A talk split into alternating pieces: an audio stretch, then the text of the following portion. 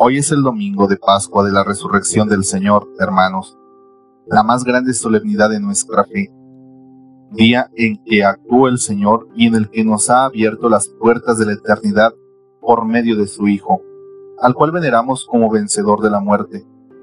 Por eso mismo, llenos de fe y con gozo y alegría, pedimos ser renovados por el Espíritu Santo para resucitar a la luz de la vida y ser así por medio de nuestra vida, signo de la condición de vida inaugurada por Cristo con su resurrección. Cierto que Jesús resucitado es el mismo que murió en la cruz y fue puesto en una tumba. Después de resucitar, sigue llevando los gloriosos vestigios de su pasión, esas heridas que nos han curado. Por eso para nosotros, que también somos llamados a resucitar con Cristo, la resurrección es la promesa de que, si nos mantenemos fieles al Señor, también venceremos. Sí, quizá las experiencias de muerte sigan ahí en nuestras personas e historia, pero no son ya las que determinan nuestra vida, sino el triunfo de Jesús, su resurrección de entre los muertos. Por eso mismo, hermanos, celebramos la Pascua, porque en ella se nos da una gran certeza. Dios nos libera del mal y nos compromete con la liberación de ahí que celebrar y vivir la Pascua sea un llamado e invitación a vivir de una nueva manera como resucitados, buscando los bienes de arriba, haciendo de los valores del Evangelio nuestros guías. Eso sería vivir en plenitud, en camino hacia el reino de Dios. La experiencia de la resurrección no es, por así decirlo, de golpe, todos a la vez, todos el mismo día, Tampoco es que todos crean de forma inmediata. Cada uno, al igual que los apóstoles y discípulos, ha de andar su propio camino hacia el encuentro con el resucitado. Un camino que es personal, pero enclavado en una experiencia comunitaria.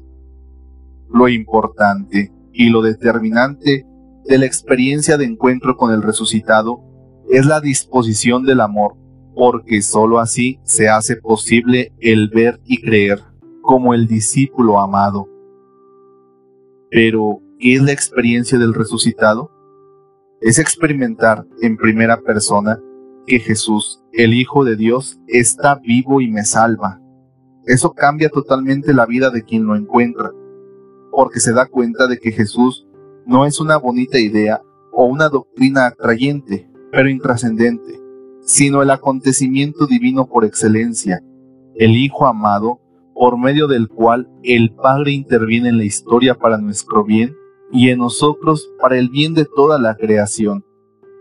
Justamente, a partir de la experiencia del resucitado, llegamos a comprender que sólo una vida planteada, vivida, ofrecida y entregada desde el amor tiene sentido, y por lo mismo es más poderosa que la muerte.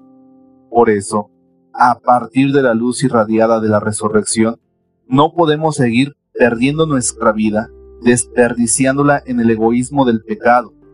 Más bien, nos damos cuenta de que, para llegar a la plenitud, que es sinónimo de salvación, es necesario estar en las manos de Dios, manos que llevan la historia y la vida a su destino final.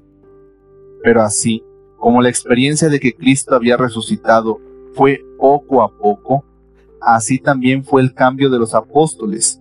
Ellos se fueron haciendo hombres nuevos poco a poco.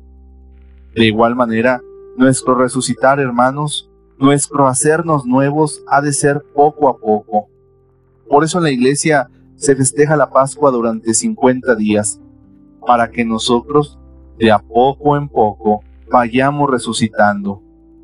Así, con la esperanza renovada y con grande fe, oremos insistentemente en este tiempo pascual, deseando resucitar, deseando que el Señor nos resucite y diciendo, ven Espíritu Santo, resucítame.